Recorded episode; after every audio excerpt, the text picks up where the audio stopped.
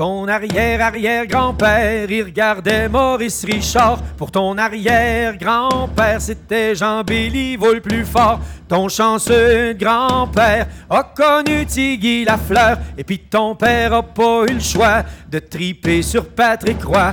Et puis toi, mon petit gars, tu sais plus ce que tu vas voir. Un arrêt de Carey Price, une erreur de chez Weber ou un Marc Bergevin qui a rien du grand Serge Et tu pleures la nuit que le Canadien gagne pas encore.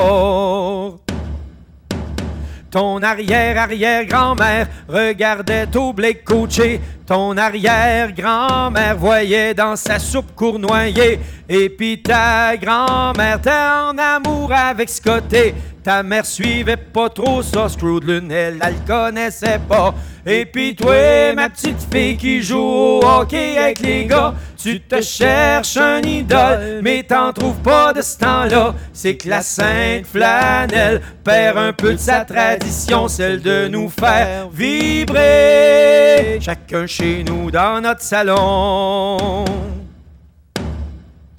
Tes arrière-arrière-grands-parents voyaient le Canadien gagner. Tes arrière-grands-parents y en ont vu des coupes Stanley. Pour tes grands-parents, presque dix ans ça a duré. 86-93, ton père les a vus parader. Et puis toi, petite jeunesse, tu vois une gang qui a de la misère.